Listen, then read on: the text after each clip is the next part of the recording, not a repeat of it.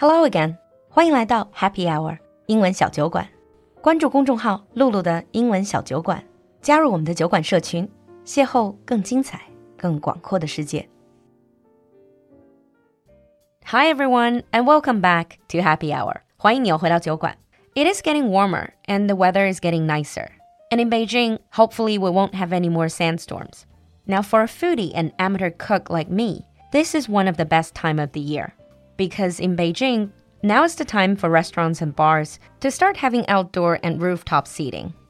And there is nothing better than sitting outside, enjoying the breeze and sunshine while having a leisurely meal with your friends and family, especially after a long and stressful week. So, yes, this episode is going to be about food. And more specifically, it's an episode about brunch. 今天的酒馆里，就让资深吃货加业余厨子的璐璐陪你聊聊 brunch。If your English is up to date, you have definitely heard of the word brunch before. B R U N C H. It is a combination of breakfast and lunch. 在中文里，有时候会把它翻译成早午餐，听起来嘛就有点怪怪的。But trust me, people who actually go to brunch will never really call it by the translation. They will always call it brunch, even when they're speaking Chinese. Now, we said brunch is a combination of breakfast and lunch. Think of it more as a late breakfast or early lunch. For many Chinese, the concept of brunch seems to be quite new. It has only been around perhaps for a decade or so. However, the actual word brunch first appeared towards the end of the 19th century, born from the British upper class. 其实 brunch 这个词和这个概念，早在19世纪末的英国上流社会就已经出现了。Back then, on Sundays, wealthy families would give their servants a day off after getting these servants to prepare a huge meal, which these wealthy families could then eat from for the rest of the day. So they would spend the whole Sunday eating around the banquet table, enjoying delicious food, finest alcohol, and spend time just talking over the events of the week. Nowadays, the brunch is usually associated with the weekend, Saturday and Sunday. The idea is people usually sleep a little longer, and when they wake up, they're going to meet up with friends or family to have a meal, perhaps around 10 or 11. Although nowadays, restaurants that actually serve brunch, they will serve them for quite a long period of time, maybe starting from 10 all the way to 2 or even 3. But They just call it brunch. Nowadays in China, especially in first tier cities like Beijing or Shanghai, there are so many restaurants that serve brunch. Some of them are trying to appeal to the health conscious crowds so they would create all these social media friendly, healthy smoothies, vegetarian bowls, salads, and superfoods. But then you also have some other restaurants. They are offering a really hearty, unhealthy brunch, usually high in calorie, high in fat, just to help you get over a hangover from the previous night. 所以 brunch 一般是进可攻，退可守， 既可以是那种网红超级食物、健康小清新的菜式，也可以是满盘的卡路里来解你头一天晚上的宿醉。Either way, they will cater to your taste. Speaking of a typical brunch, they usually offer both sweet and savory. We're not going to talk about the basics like pancakes, French toast, waffles, or omelets. Instead, we're going to focus on a few more special brunch items especially those who have become more popular over the past few years in China as well.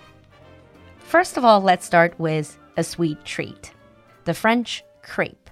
法国的可丽饼. We talked about this in one of the earlier food episode. A crepe, C R E P E, is basically 法式煎饼. It's a very thin pancake.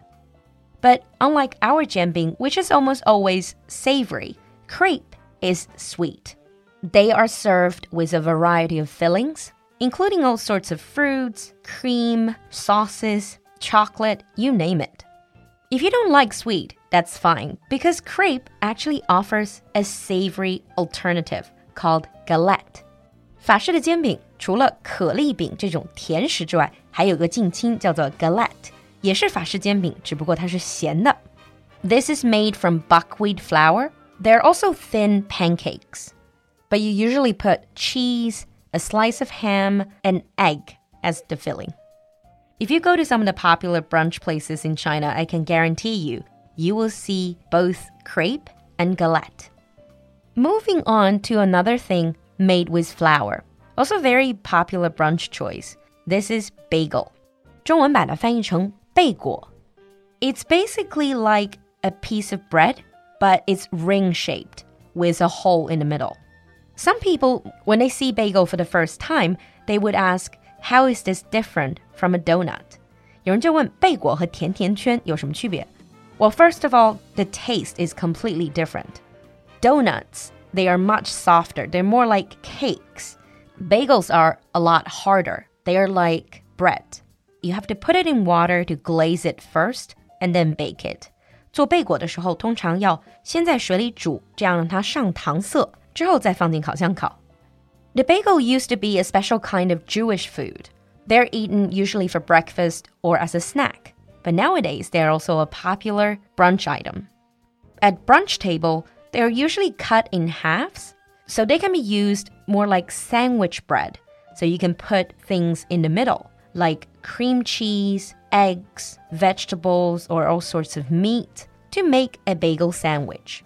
If you're making it right, they can actually be relatively healthy. The next item is definitely a brunch celebrity. Wherever you go in the world, as long as you're having brunch, chances are you're going to see this item. This is Eggs Benedict. 中文就把它直译为班尼迪克蛋。 I think for the first timers, if you look at the name Eggs Benedict, you have no idea what you're getting. There are many different versions about the origin of the name, but roughly it's someone named Benedict and he invented this recipe. And then it's called Eggs Benedict. It's like if I invent a recipe, in the future, they're gonna call it Eggs Lulu. So, Eggs Benedict, it's kind of like an open sandwich. 班尼迪克蛋有点像一个开放式的三明治. You have half of an English muffin. 它的底座是被一切为二的一半英式麦芬。这个 English muffin 就有点像麦当劳里面那个麦满分的那个面包。and on top of it, you put bacon, maybe some vegetables, and a poached egg. 就是所谓的水波蛋。其实更接地气一点来说，基本就是荷包蛋。And very importantly, on top of it, you put hollandaise sauce. Hollandaise sauce is made from egg yolk, melted butter, and lemon juice.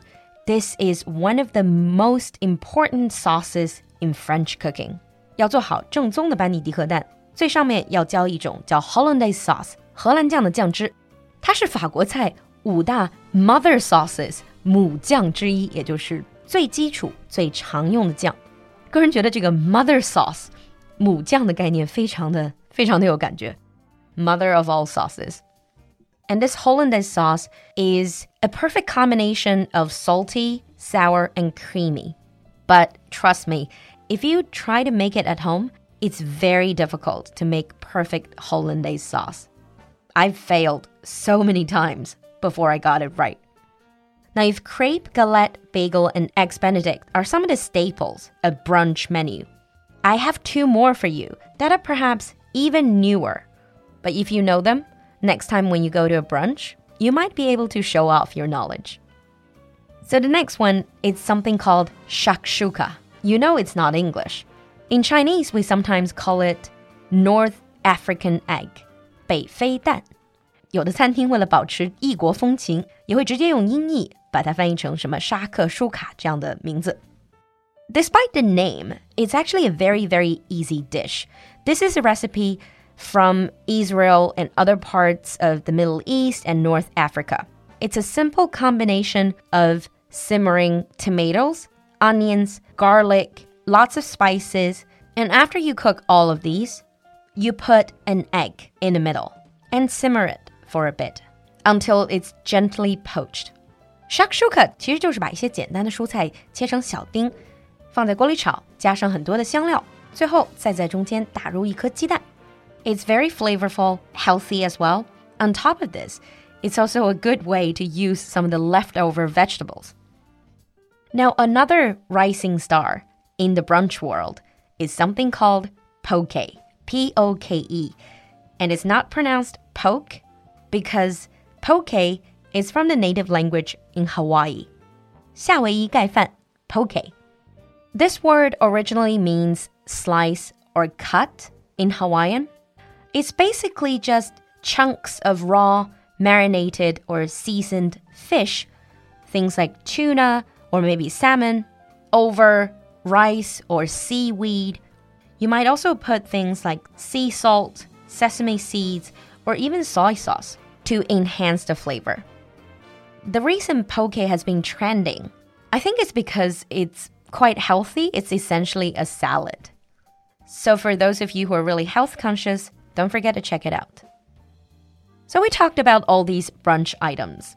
One of the really interesting things about brunch is that although people have it in the morning, it is usually accompanied with alcohol. If you drink in the morning, most people would think you have a problem. But if you drink at brunch, it is perfectly natural. But people don't really drink hardcore drinks. The most quintessential brunch drink is something called mimosa. 中文把这种 brunch 专用鸡尾酒翻译成含羞草。Mimosas are just sparkling wine with orange juice. This is for people who like to drink with their meal and generally just want to have some alcohol to relax over a leisurely brunch. But for those people who drank too much the previous night and trying to recover from a hangover, there is always Bloody Mary. 不过，对于那些头一天就已经喝大了，现在 brunch 期间还在宿醉的人来说，必点款一般就是这款叫“血腥玛丽”的鸡尾酒。It's vodka, tomato juice, spices, lemon juice, olives, and celery. Fight fire with fire. Fight alcohol with alcohol. And that ends today's episode. Hopefully, you enjoyed listening to it as much as I enjoyed recording it. Oh, by the way, a lot of the things I have mentioned, things like bagel or shakshuka, eggs benedict, I have made them before at home, and I'm gonna share with you some of the pictures. 那今天节目里提到的几个东西，那如果你有兴趣围观璐璐的厨艺，可以点开节目下方的长图，或者来我们的公众号“璐璐的英文小酒馆”来看看今天的推文。And hopefully this episode would make you look like a pro if you ever go for a brunch with people. So what's your favorite item? Leave us a comment in the comment section. See you next time. 今天的节目你喜欢吗？赶快联系小助手加入酒馆社群吧。小助手的微信号是 l u l u x j g three。我们在酒馆等你。